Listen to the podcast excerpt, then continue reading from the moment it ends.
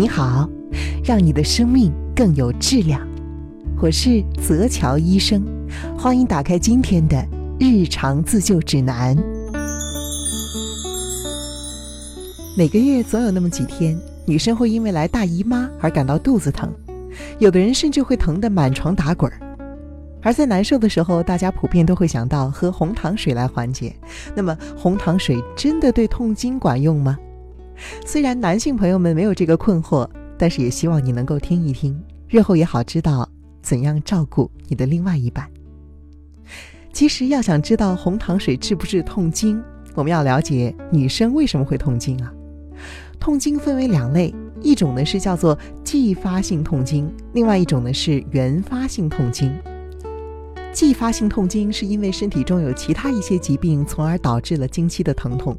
而最常见的就是子宫内膜异位症，这种病症喝红糖水自然是不管用的。如果每一次来大姨妈你都难受的要命，还是需要到医院检查一下。如果长期拖延，疼痛不但不会减轻，还有可能会引起不孕症。至于原发性痛经呢，它是针对于继发性而言的。如果某种疾病最先发生于某个组织或者器官，那么对于这个组织或者器官来说呢，这个疾病就是原发的。比如说原发性痛经，它的病因就是因为来月经的时候子宫会痉挛收缩，如果收缩的厉害，子宫就会出现部分的缺血，而我们就会感到疼痛。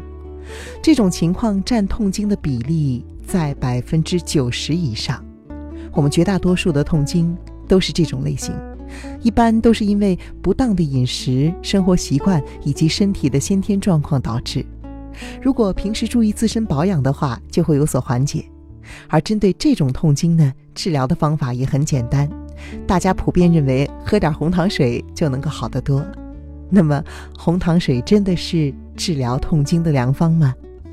今天呢，我就想和你说一说为什么红糖水会有效果，以及其他几个你不知道的治疗痛经的方法。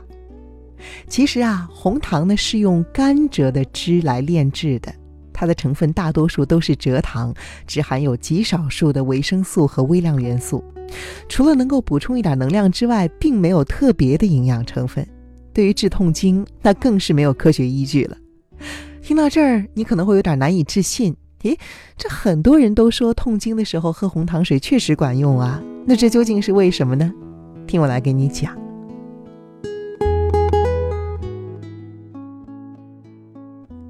首先，红糖都是用热水来冲泡的，热水本身就能够通经活络、舒张血管，让人感到舒服一些。这和我们喝热水敷暖宝宝觉得舒服是一个道理。再者，红糖中的糖分能够刺激身体分泌多巴胺，让人感到愉悦，这和甜食呢又是一个道理，心里高兴了，也就不觉得那么痛了。当然，还有最重要的一点原因是，当我们喝红糖水以为它能够镇痛的时候，是会有安慰剂效应的。什么叫做安慰剂效应呢？心理学家发现，当我们获得治疗的时候，如果我们自己笃定地认为或者相信这个药是有效的，那么病痛便会得到舒缓的作用。比如说，在一个试验中，研究人员给患者一粒糖豆，或者是注射一些生理盐水，然后告诉患者说这是在治疗，患者真的就感受好多了，甚至连症状都消失了。而这种场景在生活中很常见。就比如说，在中考体育加试的时候，学生在考前都会喝点葡萄糖，可能胃口都还没消化完呢，就是觉得自己瞬间有劲儿了。红糖水也是同样的道理。红糖水之所以能够减轻疼痛，其实跟红糖本身没有多大关系，主要是你自己觉得有效，也让它有了很好的缓解功效。所以，无论是红糖水还是热水生姜水，效果都是因人而异。每一个人一定要摸索出适合自己的规律，就像有的人什么都不喝，捂上热水袋，钻进被窝，暖暖的睡一觉就能够缓解。最后啊，还有一点需要提醒：无论是哪一种痛经，是原发性的还是继发性的，症状严重的时候都需要及时就诊，不能够盲目的用食疗或者是自行的药物治疗。那么，在日常生活中，其实有很多可以预防痛经的方法，你想知道吗？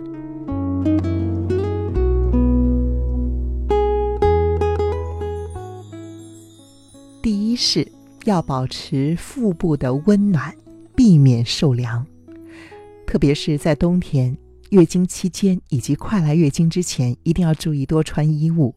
另外呢，在经期来之前呢，也可以贴暖宝宝，身子暖和就可以加速血液的循环，减少疼痛感。第二是尽量不要吃冷饮。有人会认为只要在月经期间不吃就没事儿了，其实不是，寒气都是日积月累形成的，一年四季都要尽量避免，尤其冬天的时候特别要注意吃温热的东西，最起码吃的食物也要达到不冰的程度。